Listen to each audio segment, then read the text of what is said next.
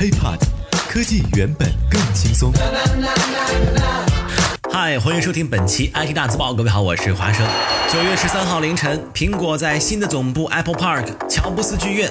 The Steve Jobs Theater 举行了2017年的苹果秋季发布会，也就是我们常说的科技界春晚。在发布会上，苹果公司一共发 Apple Watch Series 3、Apple TV 4K、iPhone 8、iPhone 8 Plus 以及传闻已久的 iPhone 10。当然，这个不读叉啊，也不读 X，一共是五款产品。那么最贵的256 G 的 iPhone 10版本啊，售价高达9688元。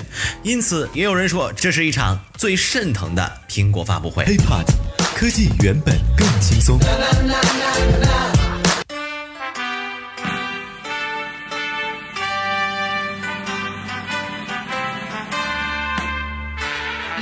然了，它依然是在之前啊，虽然苹果各种的保密，但是依然被剧透的比较厉害的一场发布会。大家都把目光聚焦在了一款有着竖立摄像头的新手机。就像红绿灯一样啊，而且呢，还有很多人预测这叫做 iPhone 八，而且呢，是在发布会前，几乎所有人都在喷它长得丑。但是呢，按照之前的惯例，这丝毫不会影响在预售之后呢疯抢成狗啊！而且我们也可以预测到的是，心碎的不只是那些买不起的，同时还有刚刚发布就已经过时的 iPhone 八。因为不只是买家还是媒体，大家都在关心十一月三号开售的十周年款 iPhone Ten。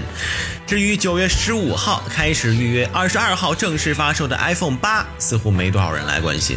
其实每年的苹果秋季发布会。都会发布好多产品啊，比如说手表啊，比如说 TV 啊。但是也正像是每年春晚中零点钟声敲响过后的大合唱啊，给观众一个放鞭炮和上厕所的时间，俗称尿点啊，没有任何的意外。全新的 Apple TV 4K 依然不在中国地区销售，包括香港。即便是开售的地区。Apple TV 支持 4K 了，消费者手中的电视能支持 4K 的也比较少。苹果在电视上依然走得很快，尽管这个快并没有办法给 4G 电视的市场普及带来什么实质性的作用。科技原本更轻松。咱们继续说回 iPhone 手机，先说 iPhone 八。别说审美是轮回的，有时候就连设计呀也都是轮回的。这一代的 iPhone 八和 iPhone 十，设计师呢直接把它们带回到了 iPhone 四时代。双面的玻璃加金属边框，也就是俗称的三明治设计。背面玻璃的设计让机身更重、更有质感。但是苹果公司也为新款的 iPhone 增加了无线充电的功能。也正因为这个，之前呢从 iPhone 五开始，一直沿用到前一代的金属的机身，也正式被弃用。因为无线充电呢会让金属机身发热，进而影响一些安全性。那么 iPhone 八除了机身材质的改变之外，在外观上呢和 iPhone 七并没有什么特别大的差异。而当苹果呢把这款机型命名为 iPhone 八，而把十周年机型命名为 iPhone 十之后，恐怕在未来一年内，下一款 iPhone 究竟会叫什么名字哈，会成为媒体曝光的主要议题。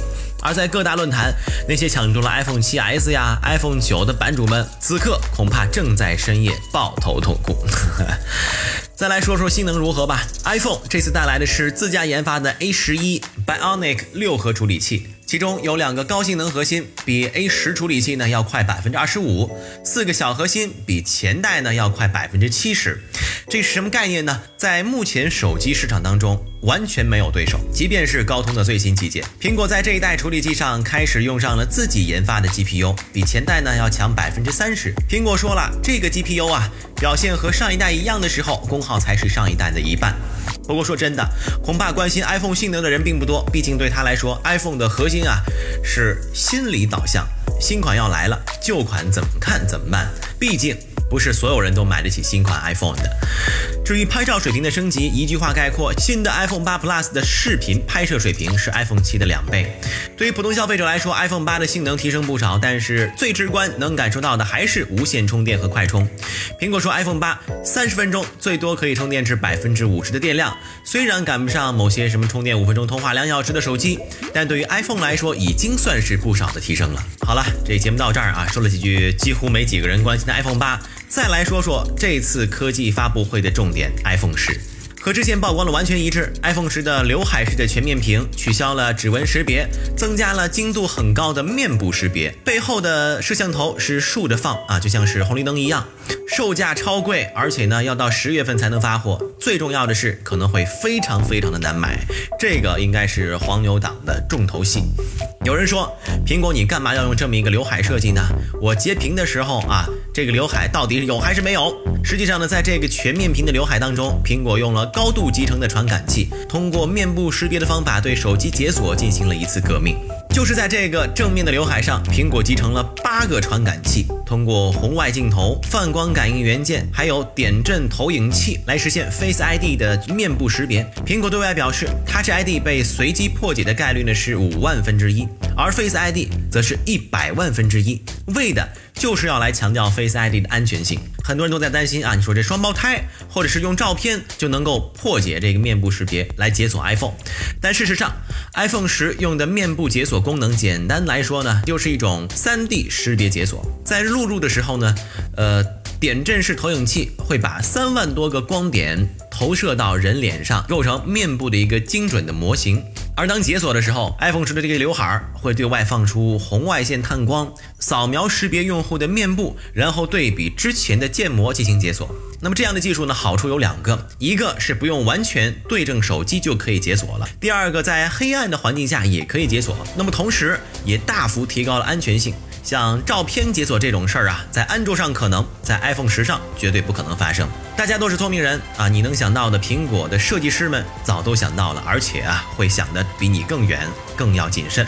开头我们说了，发布前吐槽丑，发布之后抢成狗。iPhone 十可以预料到的是，将会面临大规模缺货的抢购。目前有消息称，iPhone 的量产能力每天还不到一万台。确实，对于苹果来说，iPhone 十这一步迈得太大了，一下子就让 iPhone 八落后了两代。但苹果还是通过售价来对 iPhone 的消费者进行了进一步的区分，对市场需求也进行了分割。不管你的资金如何，在不同的层级上，总有一款 iPhone 适合你。当然，在我录这期节目之前呢，有朋友在微信上问我，呃，华生啊，你最喜欢买哪一个？说实话呢，呃，从我个人的这个情况而言，能买 iPhone 是最好。那么最让我惊喜的，或者说喜欢的，应该还是第三代的 Apple Watch，因为它终于可以摆脱手机。那么华生平常呢，早上或者晚上在锻炼的时候带一款手表，呃，再也不用担心朋友们给我打电话，家人给我打电话联系不上，或者是有什么工作报表啊、微信呐，我没办法第一时间回复，对，终于可以。把笨重的手机扔在一旁了。当然，在最后的时候呢，华生还想说一句感慨的话。我严格意义上呢不算是一个苹果迷，但是我却是一个不折不扣的乔布斯粉。这一场发布会不仅仅是对于苹果，对于很多怀念乔布斯的人都非常的有意义。在乔布斯生前亲手设计的苹果新的办公大楼 Apple Park 当中的以他自己的名字命名的 Steve Jobs Theater 礼堂当中开的第一场发布会，就是纪念 iPhone 十周年的 iPhone Ten 具有划时代意义的发布会。华生是在凌晨一点当中在官网啊，呃看的这个实时的直播。在开场的时候，整个会堂回荡着这样一句话：So we need to be true to who we are and remember what's really important to us. That's what's gonna keep Apple Apple as if we keep us us. 不管段子手怎么说，但我想史蒂夫·乔布斯应该会感到一丝欣慰。苹果还是那个苹果。OK，以上就是本期 IT 大字报的全部内容了。如果想和华生取得更多的交流，可以添加我的个人微信，就在我的节目简介备注当中。也欢迎大家关注我的喜马拉雅账号。我们下期再见，拜拜。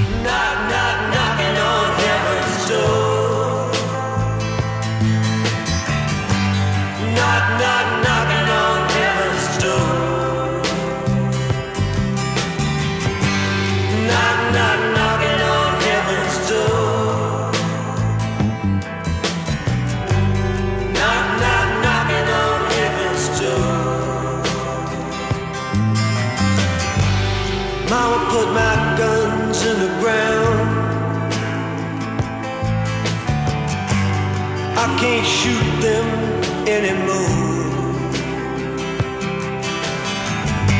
That long black cloud is coming down. I feel I'm door.